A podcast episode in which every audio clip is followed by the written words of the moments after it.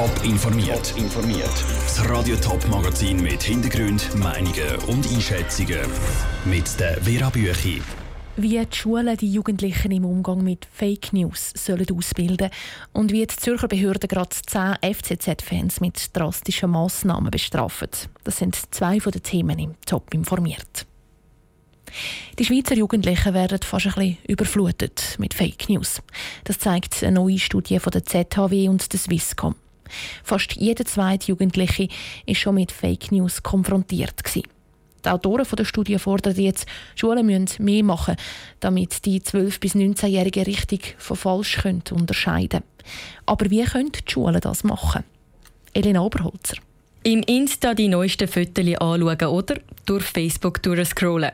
Häufig kommt es dann vor, dass die Jugendlichen Fake News konsumieren. Ein eins mal eins für Fake News erkennen gibt es nicht. Aber es kann trotzdem geschult werden. So mit dem quellenkritischen Denken, sagt der Studienleiter der Schweizer Journalistenschule Matz, Dominik Strebel. Dass man schaut, wer sagt eigentlich jetzt das, aufgrund von welchen Quellen wird das verbreitet, was da steht. Und das ist etwas, was man kann schulen kann, indem man zum Beispiel bei Google suchen den Schüler und Schülerinnen oder den Jugendlichen beibringt, nicht auf die ersten zehn Fundstellen einfach so zu gehen. So sollte Schüler beigebracht werden, welche Fundstelle welche Verlässlichkeit hat. Celine Kühling, Mitschaffende von der ZHW-Studie, sagt, dass die Lehrer mit den Schülern zudem auch die Medien unter die Lupe nehmen sollten. Was macht so klassische Massenmedien aus? Also eben zum Beispiel auch darüber reden, was in einer Zeitung, wie die aufgebaut ist, eben was Journalisten eigentlich für einen, einen Job haben in dem Sinn. Und die Artikel können dann auch analysiert werden, ergänzt Dominik Strebel. Indem man ihnen eben zum Beispiel mal einzelne Meldungen vorlegt und die analysieren und nachher in der Diskussion rausschaffen, dass halt die eine Meldung die Quelle zum Beispiel verschleiert und man gar nicht weiß, auf was sie sich stützt. Eine andere Meldung die Quelle ganz klar nennt. Und in so einem Verfahren kann erarbeitet werden, welche Nachrichten die Schüler glauben können oder eben nicht. Und wenn sich das Gespür entwickelt hat, dann würde es sich auch anbieten, einmal selber eine Fake News zu schreiben, sagt Dominik Strebel weiter. Zum Wissen, wie es auf der anderen Seite ist. Der Beitrag von Elena Oberholzer. Die Experten nehmen auch die Eltern in die Pflicht. Sie müssen mit den Kindern über Medien diskutieren. Für das gibt es auch schon gute Angebote. Zum Beispiel Quiz. Da kann man zusammen üben, was Fake News sind und was nicht. Es war eine ganz besonders üble Szene, die sich letzten Herbst beim Fußballspiel in Zürich abgespielt hat. Am Rand des Spiels FCZ gegen Bayer Leverkusen ist die Situation völlig eskaliert.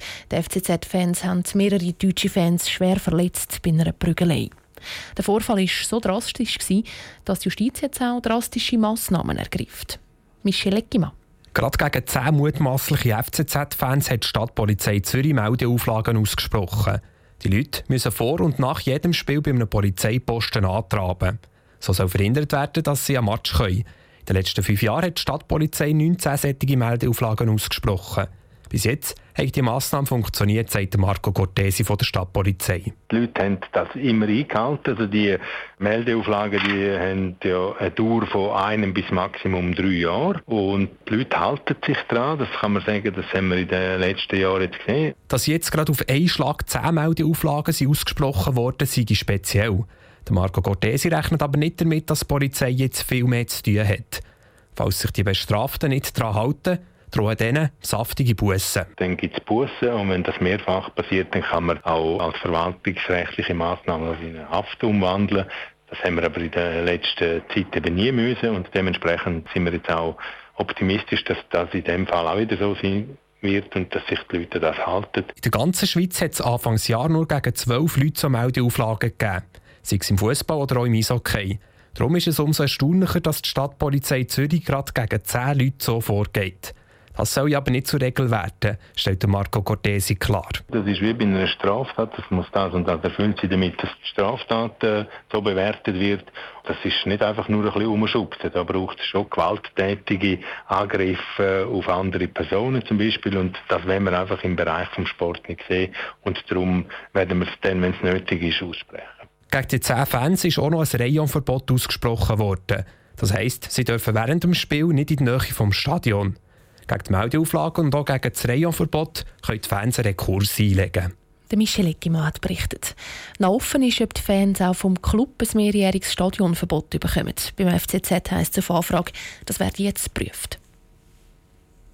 Es ist ein Stückchen Weltgeschichte, mitten in der St. Galler Altstadt. Schon von weitem sieht man die Kathedrale mit ihren zwei Türmen. Gerade nebendran ist die Stiftsbibliothek mit tausenden Büchern, die einen Einblick ins Leben im Mittelalter geben. So genau wie sonst keine Sammlung auf der Welt.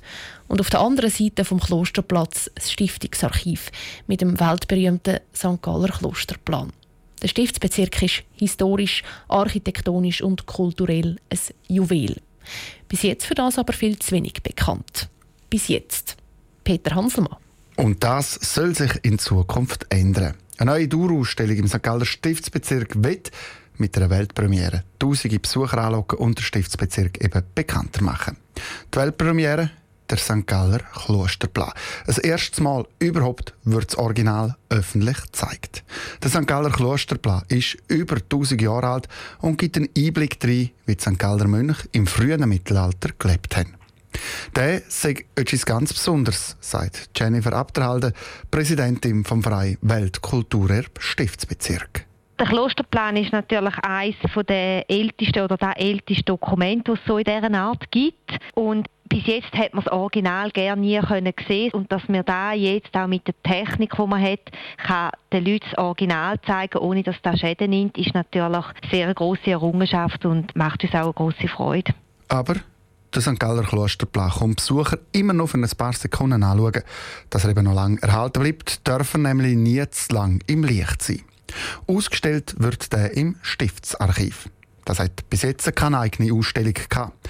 Neben dieser neuen Ausstellung gibt es dann noch zwei andere Hauptattraktionen im Stiftsbezirk St. Gallen, dass sich Besucher eben länger als nur ein paar Sekunden verweilen Einerseits der Barocksaal mit der Stiftsbibliothek und andererseits der Gewölbkeller, wo es interaktive iPads zum Beispiel für Kinder gibt. Und das alles soll für Touristen möglichst einfach gemacht werden. Am geschicktesten geht man natürlich in die Stiftsbibliothek, weil dort ist auch die Kasse, dort kann man die Tickets kaufen.